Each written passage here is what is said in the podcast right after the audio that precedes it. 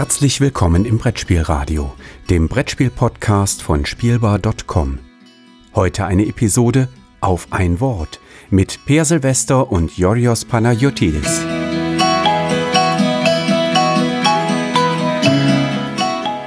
Hallo und herzlich willkommen zu einer neuen Folge von Auf ein Wort. Der mehr oder weniger kurze Brettspiel-Podcast, in dem ein Begriff aus dem Brettspiel-Multiversum gepflückt wird, äh, seziert, debattiert und dann wird eigentlich über andere Sachen geredet. Mit mir, Jodros Panagiotis, und dem Mann, der diesmal einen Begriff aus seinem Zauberhut zaubern durfte, Per Silvester. Hallo Per. Hallo. Ja, und äh, viel passiert seit der letzten Aufnahme. Das sind ja schon fast zehn Tage her. Keine Ahnung, ich habe vergessen, was passiert. Die letzten Tage sind wir ausgelöscht. Ah. Ähm, wir sind wieder gesund. Das ist wir, wir sind gesund, genau. Und ähm, genau, und ich, äh, ja, ich habe ähm, lange überlegt, welchen ich nehmen soll. Ich hatte mehrere Begriffe hier zur Auswahl. Mhm. Und ähm, der eine Begriff hätte gerade zu einer kurzen Twitter-Debatte gepasst, aber wir lassen den spare ich mir mal noch ein bisschen auf. Und ähm, ähm, ja, wir hatten gerade ein bisschen technische Probleme, deswegen weiß ich nicht genau, wie viel Zeit wir heute haben, bevor alles zusammenbricht. ja, das, das weiß, also äh, das, wissen das wir nie, aber heute noch ja. weniger als ja, sonst. Ja, das ist wahr. Insofern nehme ich einen Begriff, der vielleicht gar nicht so jetzt lange dauert, aber der, glaube ich, interessant sein könnte vielleicht, sonst würde ich ihn ja nicht nehmen. Ähm, das ist mein Ansatz. Und zwar, der Begriff ist Fortsetzung. Fortsetzung. Uh, oh, das ist spannend. Ähm, damit, das ist mal die erste Frage, äh, wäre ja erstmal, ob wir hier Fortsetzung als da gibt's ja, okay, erstens, Fortsetzung im Sinne einer Erweiterung, Fortsetzung im Sinne einer Idee oder Fortsetzung im ganz engen Sinne, äh, davon gibt's ja auch, also Spiele, die äh, als wortwörtliche Fortführung des Vorgängers gedacht sind. Ich glaube, davon gibt es eher weniger. Das erste, was mir einfällt, ist Tikal und Tikal 2. Ähm, an dann, dann wird's schon wieder dünner. Dann bewegt man sich auch so ein bisschen in den Bereich von Varianten, sowas wie Zug um Zug und Zug um Zug Europa und Zug um Zug äh, Schokoladenburg oder keine Ahnung, wie die ganzen Ableger heißen. Das ist nicht ja, so mein Metier. Gibt es ja auch einige und Carcassonne hat eine ganze Reihe, ne? Also mm, Carcassonne, genau. was ich jetzt besonders lustig finde, Carcassonne Wilder Westen und Carcassonne Südsee, was ungefähr so sinnvoll ist wie Berlin Wüste. ähm, oh ja, ja. Das, ähm, das ist nicht aber ähm, großartig. Aber das, das, das Spiel möchte ich jetzt haben. Berlin Nordpol. genau. Und so. Ähm, also ein paar Fortsetzungen gibt es. Also Berlin Bergkette. Großartig. Ja, das Und da gibt es natürlich auch Spiele, die man fortsetzt. Also die man halt über Lehre tatsächlich mit Pause zwischendurch. Genau, genau. Das gibt also so Spiele, die, die in sich quasi äh, so ihre Kapitel haben, die sich dann quasi fortsetzen und am Ende irgendwie eine großes, eine große Chronik darstellen. Hm. Da gibt es interessant, interessante Sachen. Ich, ich, muss, ich muss zugeben, ich weiß gar nicht, ob ich da irgendeine äh, dezidierte Meinung dazu habe, außer dass ich, ich glaube, den, die Idee einer Fortsetzung finde ich spannend. So, wenn mir jemand sagt, dass es dieses Spiel ist eine Fortsetzung eines anderen Spiels, weil ich dann doch sehr stark in äh, erzählerischen Ebenen denke und damit halt irgendwo eine erzählerische Fortsetzung darunter verstehe. Äh, was in meinem Verständnis halt nicht heißt, äh, was weiß ich, äh, in dem ersten Spiel hat irgendjemand das äh, Königreich erobert und im zweiten Spiel gibt es ein erobertes Königreich, welches dann jetzt andere Sachen machen muss, sondern ich würde dann schon eher, hm, ich weiß gar nicht, in welche Richtung ich da eine interessante Fortsetzung mir vorstellen könnte. Also ich finde die Frage halt auch erstmal ganz also interessant tatsächlich, wenn man jetzt Erweiterungen, sind die Erweiterungen, sind, die, sind das die Fortsetzungen des Spieles, weil man, man jetzt überlegt, in anderen Medien, jetzt Filme, gibt es natürlich gerade jetzt, in einem Moment, da sagt man ja immer, das ist, was in der Filmbranche immer vorgeworfen wird, dass es, abgesehen von, entweder gibt es Independent-Filme oder es gibt Franchises, das sind ja praktisch Fortsetzungen in irgendeiner ja, Weise, ja. weitesten in allen, allen, möglichen Formen, Fortsetzungen, Spin-offs, Prequels, Sequels, Sequels. ähm, und, und in bei Büchern gibt es das halt auch viel. Also es ist ja auch mhm. das, also zumindest auch da, manchmal sind es auf mehrere Bücher angelegt, manchmal nicht. Mhm. Ähm, also einer der Gründe, warum ich momentan sehr wenig, also praktisch keine Fantasy mehr lese, obwohl das früher eins meiner Lieblingsgenres war, weil ich halt einfach keinen Bock mehr drauf hatte, gleich, gleich mich für 10.000 Seiten zu verpflichten. So. Ja, ja. Aber es ist aber mindestens immer, also es gibt tatsächlich erstaunlich wenig Fantasy-Bücher, die abgeschlossen sind und nicht mindestens eine Trilogie sind, wenn ich mindestens äh, aus sechs bis acht bis zehn Bände bestehen. Äh, da, da triffst du einen interessanten Punkt. Ich muss mal so halb, so halbes so äh, angedeutetes Name-Dropping betreiben. Ein Freund von mir ist äh, vom, vom äh, Rollenspielautor zum, zum äh, Fantasy-Autor äh, aufgestiegen. Und dessen erstes Buch habe ich mir dann auch selbst persönlich gekauft. Ähm, ich habe ich es nicht weit lesen können, äh, weil es, ich glaube, so stilistisch und so und vom Ton her gar nicht mein, meine Wellenlänge ist. Aber ähm, ich habe da mittlerweile auch rausbekommen, dass das ein mindestens drei, dreibändiger äh, Zyklus ist, vermutlich eher mehr. Und da dachte ich auch so, also das erste Buch habe ich auch gerne gekauft, um dich auch zu unterstützen. Lustigerweise brauchte das natürlich nicht. Ähm, aber äh, ich hätte, also, nee, so sechs, so, sich auf gleich eine, eine, eine ganze Reihe irgendwie verpflichten zu müssen, weiß ich nicht, das, das kann ich mir auch nicht mehr vorstellen. Ja, also ich finde es, ja, es gibt halt auch also ein anderes Problem was Fantasy, wie es mit dem, mit dem was am Anfang angekündigt, dass wir eigentlich was anderes reden, hat klappt ja wunderbar. Ja, ja. Aber das ist, ist halt, ich, ich muss halt auch nicht immer unbedingt gleich hier so epische Fantasy haben, wo es um die, wo die, wo es um den Weltuntergang geht. Ne? Ich kann ja, ja mir würde, mir würde auch so ein kleiner ähm, irgendwie pff, ja, das kleinen Hannibal sucht seine Freunde Plot genau. Aber das, ich glaube, das eigentliche Problem ist, und da können wir auch wieder den Bogen zum, zur Brettspielfortsetzung mhm. schlagen, äh, ist, dass bei diesen, bei diesen, gerade bei diesen Fantasy-Reihen halt eben sehr viel äh, Erklärung folgen müssen. Du musst die Welt erstmal vorstellen, musst erstmal etablieren, wie bestimmte Dinge funktionieren, was anders ist als bei der normalen Welt und so. Du hast eine Menge, du hast ziemliche starke äh, wie um, ich, ich muss leider ins Denglisch verfallen, so ein Frontloading.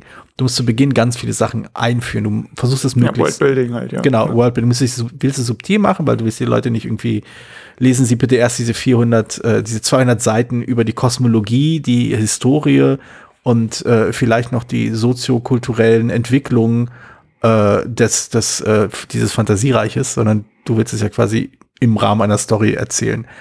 Und ich glaube, an dem Punkt ist vielleicht, äh, ist da, das ist vielleicht so der Punkt, wo ein Brettspiel eine interessante Form von Fortsetzung sein könnte. Und jetzt fällt mir doch tatsächlich eine waschechte Fortsetzung ein, die es gibt, die da beinahe anknüpft an das, was ich mir vorstelle, und zwar Pandemic Legacy Season 1 und Pandemic Legacy Season 2. Das sind mhm. beides an sich abgeschlossene Spiele, die, ähm, die man nicht, äh, die man nicht äh, ja, äh, man kann sie alleine spielen, man kann sie aber auch hintereinander spielen, also in der in Anführungszeichen richtigen Reihenfolge. Aber das Vorwissen, das du quasi aus dem einen Spiel hast, was die Regelmechanismen, was Konzepte angeht, lässt sich schön übertragen auf das andere Spiel, ohne dabei quasi einfach nur ein Abklatsch zu sein. Ich, zumindest finde ich diesen Unterschied zwischen Pandemic Legacy 1 und Legacy, äh, Season 1 und Season 2 recht deutlich. Also wenn man die Grundkonzepte von Pandemic kennt, aus in dem Fall Season 1, ähm, dann kann man auch recht schnell äh, äh Season 2 sich anschauen. Und auch wenn sich da viele Dinge ändern oder umgekehrt werden, äh, die Grund, das Grundverständnis ist schon da. Du hast eine Vorstellung, worum es geht, du hast eine Vorstellung, wo die Schwerpunkte liegen und du hast, du weißt ungefähr, womit, äh, worauf du dich einlässt. Und so, glaube ich, können Fortsetzungen durchaus gut funktionieren im Brettspiel. Also ich, aber ich, mir ist auch so aufgefallen, also wenn jetzt gerade, also bei Fantasy würde ich jetzt argumentieren, dass deswegen ja viele Fantasy-Spiele, äh, Fantasy-Bücher, um noch hm. Mach den Bogen zum Brettspiel. Nee, nee, mach den Bogen zum Brettspiel. Hat, hat seinen Sinn. Ich meine, pädagogisch wertvoll, was ich jetzt ah. erzähle. Ähm, pädagogisch als durchdacht. Nee, also ähm, bei, bei, bei, Bücher, bei Fantasy-Büchern ist es halt so, dass viele Fantasy-Bücher diese Frontloading ja so ein bisschen umgehen, weil sie halt Standard-Fantasy erstmal angehen und dann hm. immer nur so subtil, langsamer sich hereingehen, hm. worin sie sich unterscheiden. Also das Magiesystem oder was auch immer. So. Hm. Meistens ist es Magiesystem. ähm, so, und ähm, dann so, das, das, dadurch umgehen sie dieses Problem, weil das stimmt natürlich, wenn man jetzt bei jedem Buch wieder äh, ansetzt oder nicht ansetzt, dass man so. Bei Spielen hast du ja aber gerade, ist es ja dieses Worldbuilding ja auf eine viel andere und viel subtilere Art und Weise, oder? Das ist mhm. generell, deswegen, ähm, also Pandemic Legacy ist ein gutes Beispiel. Das ist das Regelwerk und wenn du Pandemiewerk kennst, welches auch immer, ob das, also wenn, ob das, das Urspiel oder Legacy 1 oder so, hast bei Legacy 2, weißt du so grob, worum es geht. Hm. Und ähm, bei beiden Legacies und beim dritten, glaube ich, auch, also da, ähm, das habe ich hier noch immer noch umgespielt rum, leider. Hm. Ähm, das, ähm, aber bei der Pandemie, Pandemie zu spielen, fand ich jetzt auch irgendwie ein bisschen schwierig. So, und ähm, jedenfalls, das, das sind, es ist halt auch die Welt jetzt nicht so ausgearbeitet wie bei einem Buch, zumindest am Anfang nicht. Und es wird es während des Spiels mehr. Mm, ne? mm, du, hast dieses war- Front, Front, du hast dieses Frontloading nicht Ja. Du hast es, du hast es eher durch, du hast so ein bestimmtes Bild und dieses, es ist äh, ähm, das, was ich sehr schätze, wenn das auch zum Beispiel bei Filmen irgendwie bei ähm, wenn, wenn Charaktere oder so eingeführt werden, dadurch, dass du sie sofort weißt, ah, das ist diese Art von Charakter. Und dann kann natürlich später was kommen, aber dass du sofort auf die Art und Weise. Ähm, Genau, also das ist das, was halt in, äh, in einer normalen Erzählung halt Stereotypen sind, äh, was halt immer irgendwie belächelt wird oder kritisiert wird, aber die haben halt eine Funktion. Also wir, wir benutzen Stereotypen in einer Erzählung aus genau diesem Grund, damit wir sofort ein Konzept haben oder auch Klischees, um, um halt andere Begriffe zu benutzen.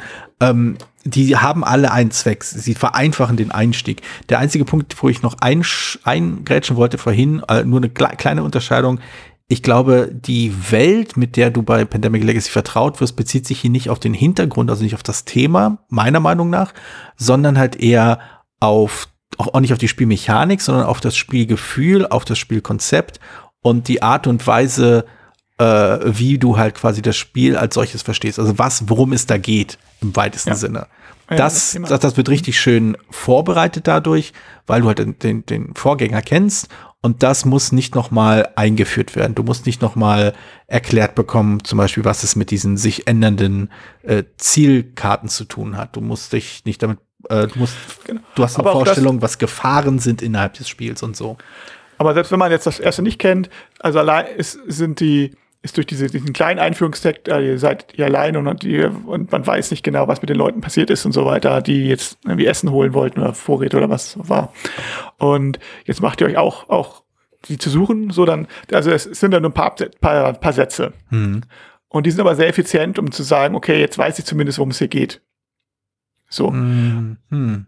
Also und auch, also auch das, das Gefühl, ich muss mich erkunden, ich müssen zusammenarbeiten und ähm, wissen nicht genau, was es erwartet, aber wir haben dieses, ja, also das Ja, ich, ich glaube, wir, wir, wir, sprechen da über leicht unterschiedliche Dinge. Also ich, ich, das ist weniger ein Widerspruch, als ich denke, dass wir, dass wir unterschiedliche Dinge meinen. Ich denke, das, das kann auch beides zusammen existieren.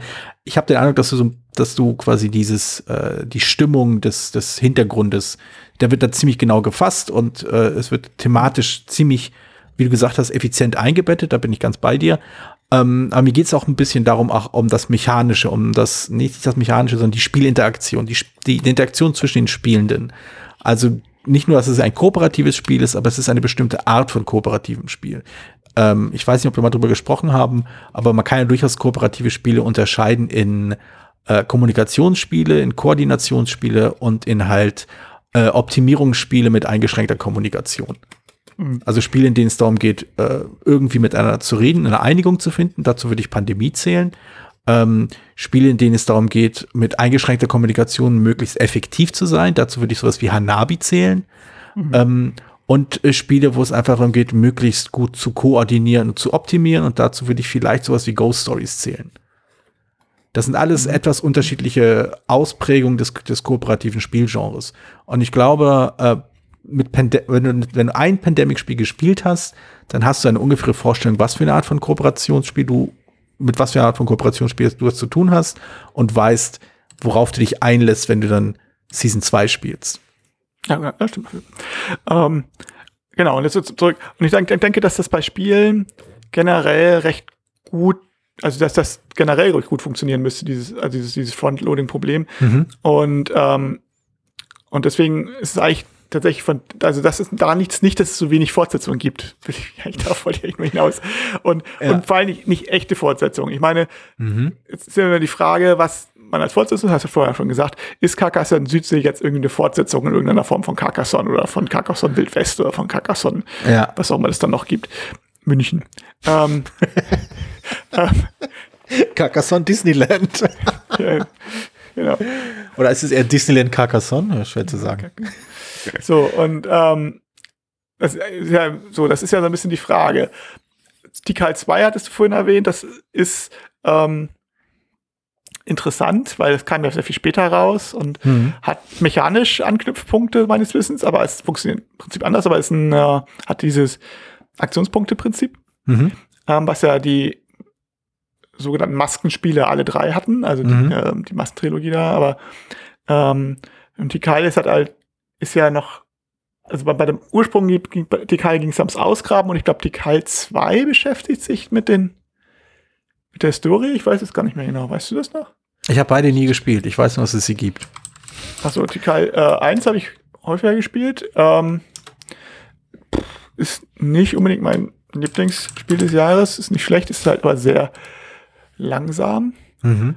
Ähm, jetzt gucke ich doch mal nach. Das ist, jetzt mal Aber- live jetzt hier. Wer redet mal über irgendwas, das ich Ja, aber das, das, das erinnert mich an eine andere Sache, äh, eine andere Form des, der Fortsetzung, die, ich, die, die mir so gerade einfällt. Äh, und zwar der Gedanke, dass bestimmte Autoren gerne äh, Ideen aus einem Spiel überarbeiten und äh, in einer etwas anderen Form nochmal neu rausbringen. Äh, Knizia ist da ziemlich gut darin, das zu machen. Äh, Uwe Rosenberg hat das auch ein paar Mal gemacht, wobei ich den Eindruck habe, dass er die verschiedenen Ideen zum Teil sehr stark in unterschiedliche Richtungen treibt und gelegentlich doch recht nah beieinander sich bewegt. Ähm, oder halt auch das, äh, also ich habe das auch im Zusammenhang mit Eric Lang schon gehört, dass Leute das Gefühl haben, dass äh, Spiele wie äh, Rising Sun, Blood Rage äh, und äh, dass dieses asiatisch-mythologische, das fällt mir gerade nicht ein, äh, Rising Sun ja, aber es gab noch so ein, so ein anderes, ich komme leider auf den Namen nicht. Ah ja, dann Ankh, ganz andere Ecke, aber das sind so, äh, so irgendwie äh, Meeples on the Board äh, Art von Spielen, ähm, dass da irgendwo auch eine Parallele gesehen wird, obwohl ich auch da nicht weiß, ob, also das finde ich schon sehr, sehr gewagt, das irgendwie als, Das ist mehr eine Handschrift. Das ist so, wenn man sagen Ja, würde, irgendwie alle genau. Wes Anderson-Spiele, Filme sind irgendwie Sequels. Also das ist ja, richtig, ähm, ja, ja, mhm. Also das ist, ähm, ich, also ich meine, es gibt so, wenn er jetzt sagt, okay, ich probiere jetzt, ich mache jetzt ähm, Spiele mit, ähm, also ich weiß, Rosenberg hatte mal gesagt, er hat sich, hatte mal eine Phase gehabt, hat er ähm, alle möglichen Varianten, hat er sich, um, fand er, dass den Mechanismus des, des Rads so interessant ist, so ein Drehrad irgendwie, und hat er ganz viele Variationen davon genommen. Aber das natürlich mehr so mechanische Spiel, das ist mehr so Techniken, wenn ich so will. Das ist so wie wenn man, also ich weiß nicht, ganz kubistischen Bilder sagen würde von Picasso, das sind irgendwie Sequels. Das finde ich hier schon ein bisschen was anderes. Also ähm, ich glaube, es ist tatsächlich, damit es wirklich ein Nachfolger ist, muss es irgendwie einen thematischen Anknüpfpunkt haben in irgendeiner Art und Weise. Also ja, bist du die da, also, hm, ich sicher bin ich nicht, also für mein Gefühl würde ich jetzt ja schon sagen. Ja. Also rein mechanisch, ich meine, oder sie müsste, die Mechanik muss dann wirklich so prä präsent sein. Ich wüsste nicht genau. Also, Also bei, bei Knizia zum Beispiel, ähm, ich glaube, Babylonia wurde mit, äh, wo- womit wurde es nochmal, was war es Samurai? Hat uns, war das irgendwie eine Fortsetzung des von Samurai oder also nicht eine Fortsetzung, sondern äh, wurde es Ja, mit Samurai verglichen? Ich, ich habe das ja, aber auch so hier wieder, wenn man jetzt sagt, damals kam mal zwischendurch äh, Schottentotten und ähm, Lost Cities und Tabula Rasa raus. Alles drei Spiele, wo du Karten ziehst. Zwei Personenspiele mit Karten, wo du Karten ziehst und also solche Hauruck, solche, solche Tau-Zieh-Spiele sozusagen. Alle ein bisschen unterschiedlich vom Mechanismus. Ähm, Tabula Rasa ist mittlerweile relativ vergessen, aber Schottentotten und Lost Cities existieren ja irgendwie glecheinander. ja. Und ähm, jetzt die Frage, ob Keltis als Nachfolger von Lost Cities gelten kann. Ah, das ist interessant. Also mit der Ausnahme, dass Kälte ein furchtbares Spiel ist äh, und Lost Cities okay. Ähm, habe ich schon gesagt, dass ich Kälte für ein furchtbares Spiel hatte. Ich äh, Ich meinte, das ist irgendwann mal erwähnt. ähm, äh, ja, genau. Aber das, das finde ich auch so eine interessante Sache. Also äh, diese die mechanische Nähe, äh, also wenn die Mechanismen nah genug dran sind, aber die, das thematisch sich anders anders verkleidet ist, ist es dann eine Fortsetzung. Aber da würde ich halt, da würde ich, glaube ich, schon unterscheiden wollen, wie das Thema eingesetzt wird. Denn sowohl bei Lost Cities als auch bei Keltis müsste man, glaube ich, die alte Kritik äh, gegen Knizia wieder auffahren, dass es keine, dass es mechanisch keine tiefe außer, oder keine griffige Auseinandersetzung mit den jeweiligen Themen darstellt. Also ich will die Ja, deswegen, Themen nicht deswegen, aus, deswegen, genau. aber deswegen eignet sich das als Beispiel so gut, wenn man jetzt sagt, Mhm. man möchte jetzt untersuchen, ob The- Thema thematisch notwendig ist. Also wenn, wenn nicht, dann ist Lost Cities und Lost Cities praktisch als Tikal, was ja auch mit einer ein, einzigen Regeländerung, glaube ich, Lost City the Board Game ähm, heißt. Also, ja. äh, wobei das jetzt nicht an Knizia lag, sondern an den Lizenzgebern, die das dann so vermarkten wollten. Mhm. Ähm, dann, dann das so. Aber das würde ich sagen, ich weiß nicht, es ist ein bisschen, dann mal das Boardgame, abgesehen davon, dass natürlich auch irgendwie Carcassonne, das Würfelspiel, irgendwie keine Fortsetzung von Carcassonne ist, sondern irgendwie ein, genau. meiner Meinung nach, genau. sondern irgendwie also, nur eine nur so ein erweitertes Universe vielleicht. Also genau, genau. Bestenfalls. Also Spin-off, wie du es im Filmkontext nennen würdest. Ja, genau, ein Spin-off. Mhm. Und ähm, ne, also und Keltis ist jetzt, also werde ich tatsächlich eher als Bearbeitung sehen. Ich überlege auch gerade, ich, ich witzel immer ja, dass ich, wenn ich mehrere Spiele, dass ich manchmal so Spiele Trilogien selber, dass ich, ah, das ist der erste Teil meiner Trilogie oder so. ähm, äh, das ist halt so, wenn ich mehrere, wenn ich sage, okay, aber das ist dann immer grundsätzlich thematisch oder zumindest tonal, wenn ich sage, es ist Spiele mit, äh, wo der Kapital, wo der mhm. Kapital, die böse Seite des Kapitalismus etwas deutlicher zu Trage kommt oder so. Ähm, aber das, äh, jedes Eurogame schafft das. ja, explizit. Aber ähm, Ach so, explizit ist was anderes, das stimmt. Ähm, Nee, also das so, dass, dass ich die dann sozusagen in meiner Reihe so und so Kapitalismus-Serie oder so mhm. nehme. Oder die irische Trilogie oder die Philippinen-Trilogie oder so. Manchmal sind es auch zwei Trilogien gleichzeitig.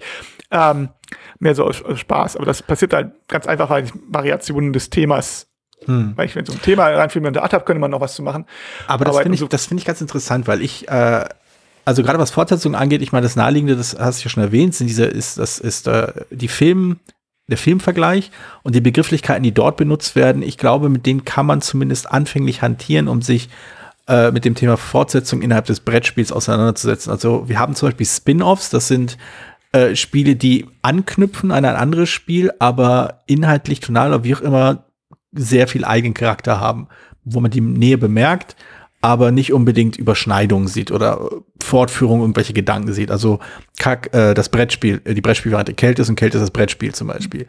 Aber sowas wie äh, Lost Cities und, und Keltis, kann man das eigentlich schon fast als Remake bezeichnen? Weil die Sachen doch von den, äh, von den quasi ähm, zentralen Eigenschaften des Spiels ähm, so so eng miteinander verbunden sind, äh, würden dann diese Unterschiede zwischen, ähm, zwischen Sequels und, äh, und Spin-offs und so, äh, müssten wir die dann auch runterbrechen auf äh, wie eng verzahnt zum Beispiel die, die mechanischen Verbindungen sind und wie eng verzahnt die thematischen Verbindungen sind. Und könnte man dann sowas wie ein Raster draus machen? Also, wenn das Thema das gleiche ist, aber die Mechanik eine andere, dann ist es ein Spin-off.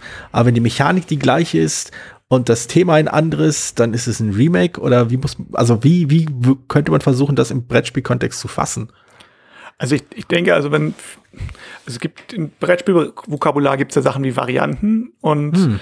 Ähm, Bearbeitungen. Das ist im Allgemeinen, wenn man jetzt ein Spiel bearbeitet und einen neuen Mechanismus drüber setzt, ähm, oder wenn man den Mechanismus bearbeitet und ein neues Spiel drüber setzt, dann ist es eine Bearbeitung und eine Variante. Das würde ich eher schon so sagen. Ich würde sagen, ähm, und bei, bei so was wie Würfelspielen, Versionen von Kartenspielen oder sowas, ist halt die Frage, wie eng die sind voneinander. Deswegen, der Gedanke, eine Würfelspielversion des Kartenspiels finde ich aber sehr lustig. ja, gibt alles. Ähm, oder umgekehrt oder was weiß ich. Ja. Ähm, Skat, das Roll and Write, wer weiß. ähm, oh, du, du, setzt, du setzt solche furchtbaren Ideen in die Welt, das geht doch nicht hier. ähm, für, für, ich lebe, um zu dienen. So, und ähm, also so, und das würde ich jetzt aber nicht, also würde ich nicht als Fortsetzung bezeichnen. Also es ist, mhm. nicht die Fortsetzung von Skat, es ist nicht das Skat, das Würfelspiel, sondern ähm, Okay, aber was sind dann denn, was, was würdest du denn sagen, dass so die, die, die äh, ausschlaggebenden Eigenschaften eines Spiels sein müssten, damit man sagen, damit man, damit man sagen kann, ah, okay, das ist eine Fortsetzung. Ist das, ja, ist das also nur thematisch? Also thematisch ist auf jeden Fall zumindest die einfachste Methode, wie man es ordentlich. Ich lese gerade, was ich von, ich überlege gerade, was ich von einem Skat 2 More Skat Tokyo Drift. ähm, das ist der dritte Teil übrigens. Das ist Skat Harder. Skat, Harder. Skat Harder und Skat Hard with a Vengeance. genau. ja. Skat Electric Boogaboo. Ah, ähm, das ist, oh, das Skat 2 Electric Boogaloo war meine Lieblingsvariante, ja. ähm, also es muss dann irgendwie ja schon anknüpfen an das erste. Es muss einen klaren Anknüpfpunkt geben. Mhm. Das ist natürlich das, äh, also vertikal ist es jetzt, ich habe es eben nochmal nachgeguckt, ist tatsächlich das Thema Ja. Und das sind irgendwie eben zwei Professoren, die nochmal nach Tikal irgendwie reisen und da eben noch was Besonderes suchen. Äh, Also das kurze ist Frage. also- ja. Ich habe den Eindruck, dass das stärkste Argument für eine Fortsetzung eigentlich im Titel zu finden ist. Das glaube ich auch. Aber es ist natürlich klar, es ist, es ist irgendwie, aber man kann die Anknüpfpunkte finden. Ja, ja. So, ne? Also es ist so, ja, es ist thematisch, es ist auch mechanisch nicht ganz weit weg. Es ist, ich habe es nicht gespielt, die Kal 2, deswegen kann ich nicht beurteilen, wie weit das Spielgefühl da dran ist. Ähm, das ist, glaube ich, schon, sind aber schon so Aspekte, es sollte schon, das Spielgefühl sollte ähnlich sein. Und es sollte äh, thematisch sicher anknüpfen, wenn es ein Thema gibt. Und wenn ich jetzt Skat 2 nehme, es muss da irgendwie eine, es muss, es muss ja irgendwie eine Progression geben von, Squa, von Skat. Also äh, in nur irgendeiner Art und Weise. Es muss ja darauf einen Anknüpfpunkt geben. Es muss ja sagen, nicht einfach nur eine Variante sein, ne? sonst Mhm. äh, gibt es genug, Romanov oder sonst sowas, sondern es muss irgendwie das, was bei Skat passiert ist, was natürlich irgendwie schwierig ist, äh, festzudestillieren, irgendwie weitergetrieben werden und sagen, ah, das ist eine logische logische Fortführung von dem Ganzen. Na, bei Pandemie Legacy war es eine logische Fort 2 war es eine logische Fortführung von 1. Es war thematisch ähm, knüpfte an, spielt es zwar irgendwie ein paar hundert Jahre, ich glaube ein paar hundert Jahre später oder so, keine Ahnung, aber ähm, also zum anderen Zeitpunkt, aber es war zumindest klar, dass es, wo der Anknüpfpunkt ist. Bei TKL Ja. 2 sehe ich ihn auch noch, auch wenn er deutlich schwächer ist. Es muss ja Das, eine, das erinnert mich aber an ein anderes, an das, an das Shared Universe äh, von AEG. Da gab es ja vier, vier oder fünf Spiele, die AEG damals rausgebracht hat. Äh, da hatten sie, also im Großen und Ganzen, ich glaube, der Gedanke dahinter war, dass sie nur einmal für die Grafik zahlen mussten und die sie dann in mehreren Spielen ver verwurschteln konnten, um es mal ganz zynisch zu formulieren. Und da gab es solche Spiele wie also das Love Letter in der äh, amerikanisierten Version äh, gehörte halt dazu. Äh, dazu gehörte Dominare, was immer noch in meiner Sammlung ist, was glaube ich da auch nie wieder rausgeht. Äh, da gab es noch äh, Co- Courtier oder Courtier. Ähm, da gab es noch Canalis, glaube ich, äh, oder, oder Mercante gab es dann noch. Es gab vier oder fünf Spiele, die alle äh, thematisch im Sinne, also eher grafisch sehr, sehr nah beieinander waren, also wirklich die gleichen Zeichnungen zum Teil benutzt wurden, vielleicht gespiegelt oder groß oder klein gemacht wurden ähm, für, die, für die Figuren, die drin vorkommen. Es gab allerdings auch eine Hintergrundgeschichte, die die Dinge miteinander verbunden hat, die irgendwie Anknüpfpunkte gefunden hat, dass man sehen konnte, ah, die Prinzessin aus Love Letter gehört zu einer bestimmten Gilde aus äh, Dominare oder vielleicht nicht die Prinzessin oder irgendeine andere Figur. Ähm, und das hatte schon irgendwie so ein, so ein komische, so einen diffusen Zusammenhang, also Zusammenhangsnetz, äh, wo, wo die Spieler halt sich thematisch gegenseitig irgendwie befruchtet haben, aber nie so richtig zusammengekommen sind. Ähm, hätte man, also wenn diese Reihe, Reihe weiter funktionieren würde, wäre das dann vielleicht eine Form der, äh, der Fortsetzung gewesen, dass man die theoretisch in einer Art Hintergrundstory Reihenfolge hätte auch ausspielen können. Ich glaube nicht. Also es ist Shared Universe hast du ja schon gesagt. und Das ist, glaube ich, Mhm. tatsächlich das, was man sich da so drunter vorstellt. Es ist alles ein bisschen, was im gleichen Kontext spielt. Ist auch sehr wenig, auch selten im Spielebereich. Also Mhm. mir fallen auch nicht viele Beispiele ein. Ich glaube, es gab noch ein zweites. Ich, ähm, das man gerade aber nicht, komme ich gerade nicht drauf. Tikal aber, vielleicht. Ähm, nee, nee, dann, ja, es gab noch mal so einen Versuch, irgendwie mehrere Spiele in einer ähnlichen Welt zu starten. Aber ähm, es ist halt, also das Problem ist halt, dass man, legt sie halt fest als Verlag, ne? Das ist Mhm. so auf lange Sicht und man, merkt nicht, man weiß beim ersten Teil vielleicht auch noch nicht, dass es ein Erfolg wird. Ich meine, wobei meiner Meinung nach auch nicht viel dagegen spricht, einen zweiten Teil zu machen, äh, ohne dass da vorher geplant ist, wenn das irgendwie, Mhm. das, das finde ich in Ordnung. Ich glaube, das Problem ist tatsächlich dieses, dieses Anknüpfpunkt und ich, wenn ich drüber nachdenke, das ist das, wo, wo es halt schwierig ist, äh, dass es einen logischen Anknüpfpunkt gibt. Ähm, wir hatten ja vorhin über Skat Harder gewitzelt, aber im Prinzip ist der Titel ja deswegen, weil es sozusagen noch eine Eskalation ist von dem, was im ersten Spiel passiert sein muss. Es muss ja irgendwie logisch sein, ah, jetzt geht's tatsächlich weiter. Es muss andererseits natürlich auch möglich sein, bei Spielen ähm, auch spielbar zu sein für die Leute, die das erst nicht, den ersten Teil nicht kennen. Ähm, was natürlich immer ein bisschen dann problematisch ist.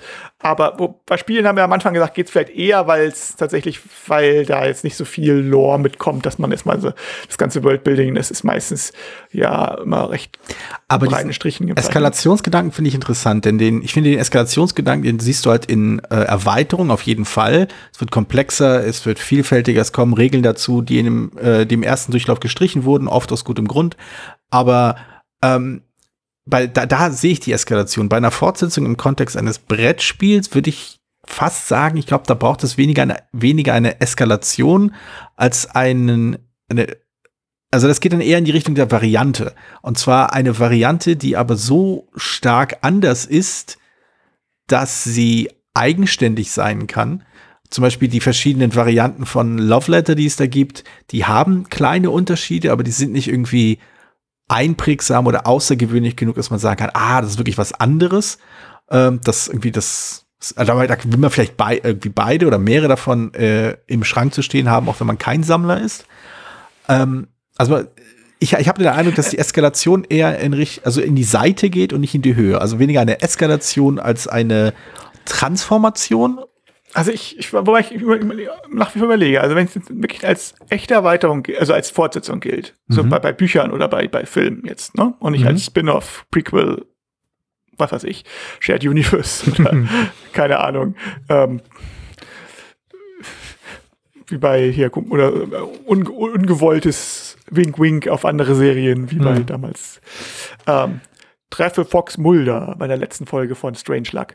Ähm, so, hat überhaupt nichts miteinander zu tun gehabt. Nein, da gibt es eine tolle Hintergrundstory, aber äh, ist der falsche Podcast für. ähm, jedenfalls, wenn man eine, eine normale Fortsetzung Geschichte nehmen würde von mhm. irgendwas, so, und dann kann man diese Geschichten oder Filme oder Bücher in der Regel in eine rein, klar in eine Reihenfolge bringen. Mhm. Also ohne, wenn man sagt, hier sind erst fünf Teile von, was weiß ich, keine Ahnung, oder die ersten drei, eine Trilogie oder sonst irgendwas. Hier, du hast ja noch nicht gelesen, hier sind die drei Bücher, bringen sie in eine Reihenfolge. Wir haben alle, alle Zahlen entfernt auf den Titeln und ja. so weiter. Du musst ja. es rein rausfinden. Das ist nie ein Problem.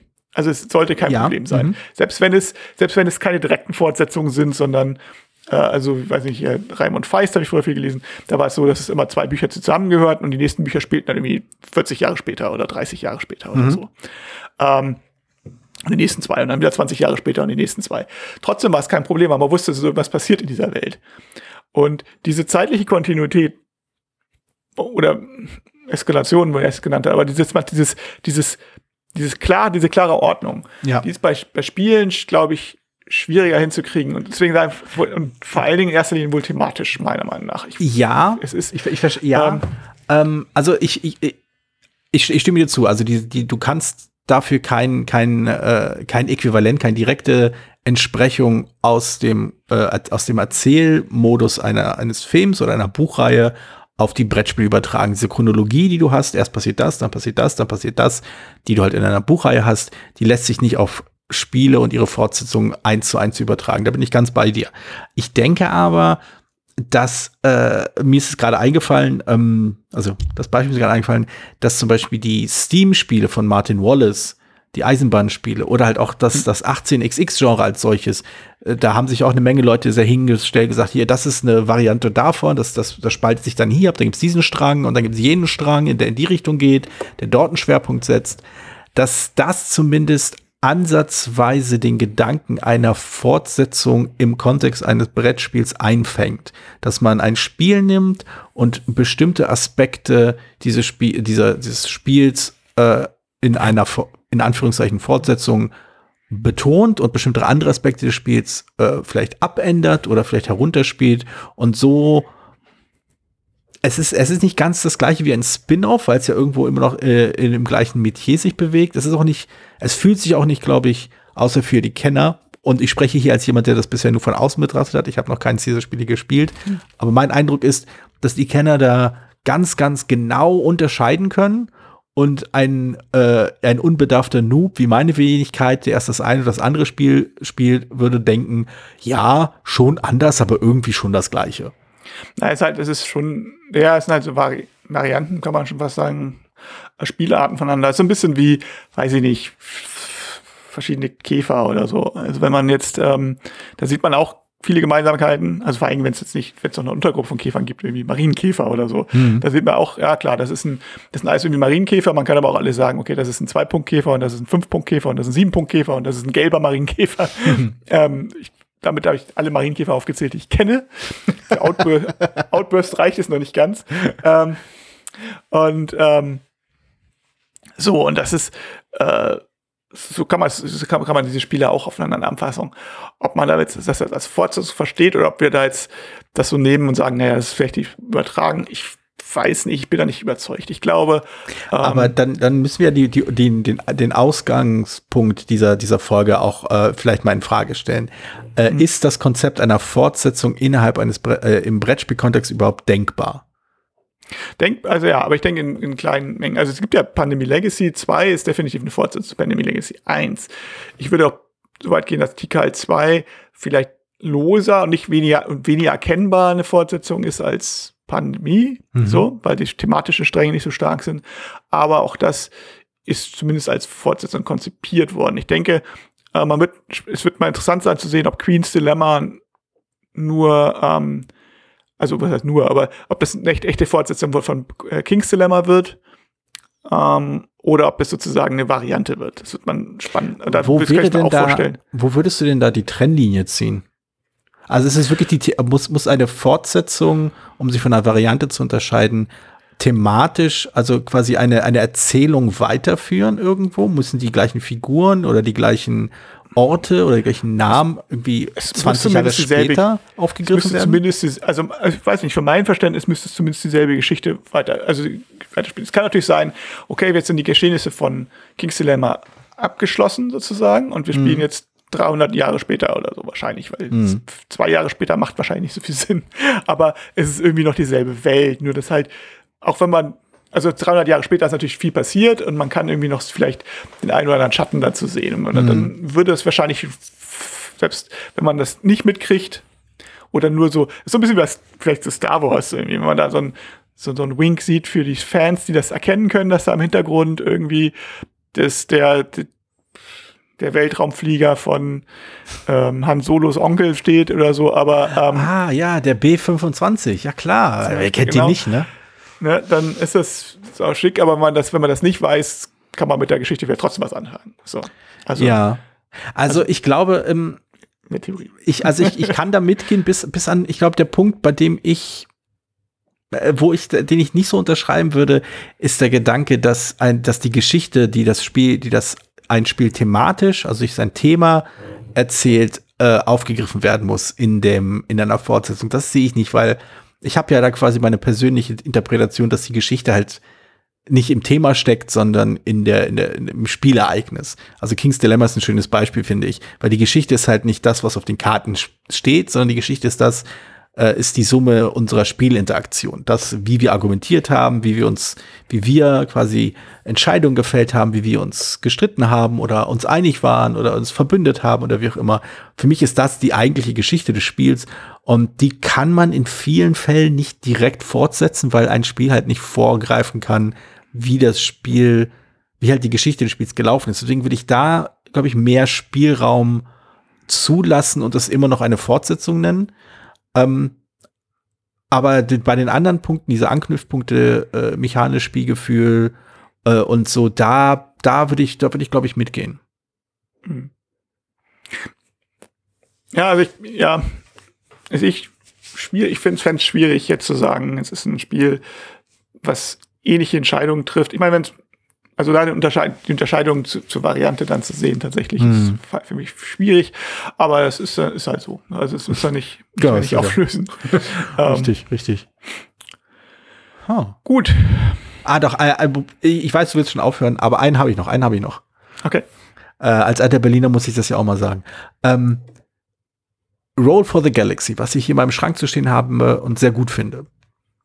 Ist das eine Fortsetzung von Race for the Galaxy oder ist es eine Variante von Race for the Galaxy oder ist es ein Spin-off von Race for the Galaxy?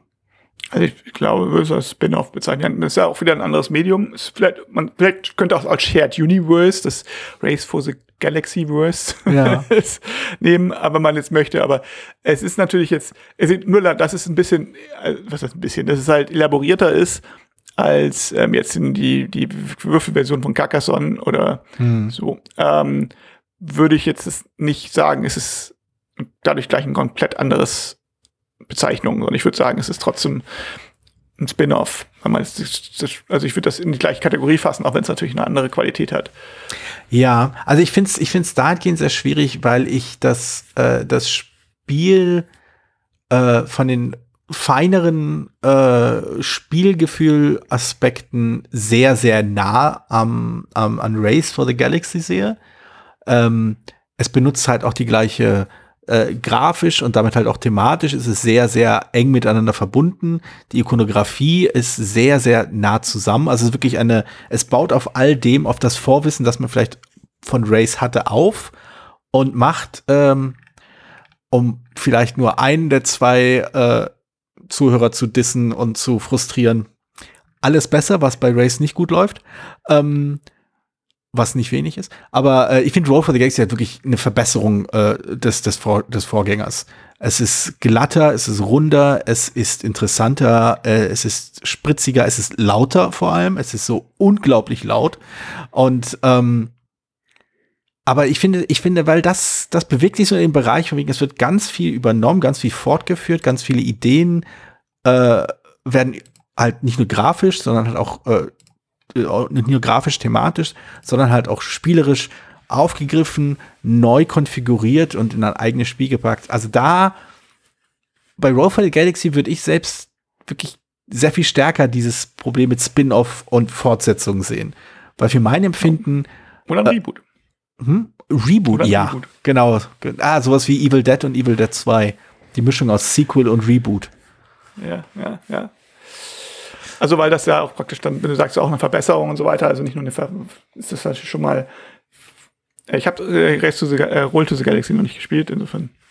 Also ich bin mir sicher, als wir das vor ein paar Monaten hier gespielt haben, hast du uns hier würfeln hören. Dieses, diese Würfelbecher und diese Würfel, die sind so unerträglich laut. Das ist so hart. Es ist, also ich habe danach gleich auf YouTube mal geschaut, ob ich irgendwo äh, Bastelanleitungen finde, damit das nicht so unfassbar laut ist. Es, es gibt sie in der Tat. Ich habe sie noch nicht umgesetzt, weil ich seitdem das Spiel noch nicht mehr gespielt habe. Aber ja.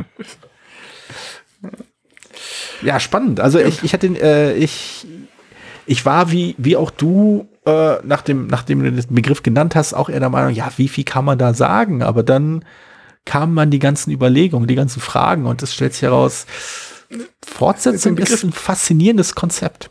Es ist schwierig, ja. Und, äh, ich finde halt, ich finde halt, man muss das den Gedanken einer Fortsetzung schon an das Medium anpassen.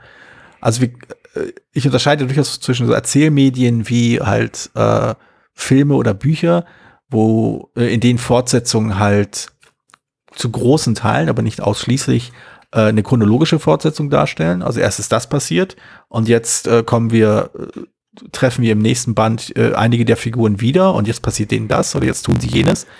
Ähm, aber äh, ich glaube, in einem Spiel muss das, glaube ich, wirklich anders gedacht werden.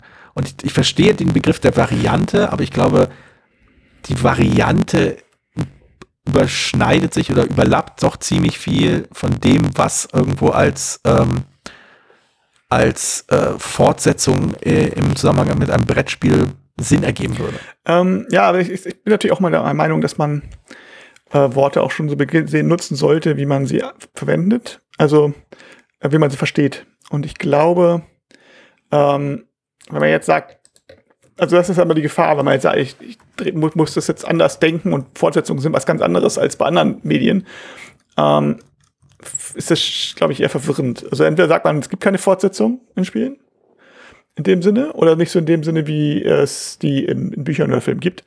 Oder man sagt, sie sind halt sehr, sehr selten. Oder man, man sagt, man, es gibt sie, aber ist, damit ist was ganz anderes gemeint. Ähm, ist schwierig. Also finde ich schwierig. Aber gut. Ähm, ich merke, wir haben ja technische Probleme. Mhm. Deswegen würde ich jetzt tatsächlich äh, ja den Deckel drauf machen im Sonnenuntergang und so. Ähm, wir sehen uns oder hören uns vielmehr wieder in, in zehn Tagen bei der Fortsetzung zu diesem Podcast, Podcast Harder. Und dann sage ich mal Tschüss, Tschüss. Ciao. Vielen Dank, dass du diese Episode von Brettspielradio auf ein Wort gehört hast. Falls du dich mit uns austauschen möchtest, dann findest du uns auf Twitter. Peer unter König von Siam, Jorios unter Joe Dizzy. Außerdem gibt es eine tolle Community rund um das Beeple Brettspiel Blogger Netzwerk. Hier nutzen wir Discord für den Austausch mit Hörern, Lesern und Zuschauern. Falls du ebenfalls dazu stoßen möchtest, klicke auf den Einladungslink in den Show Notes. Natürlich kannst du uns auch gerne Sprach- oder Textnachrichten zukommen lassen. Dazu erreichst du uns unter 01590 55 11 223. Bis bald, wieder hier bei Brettspielradio auf ein Wort.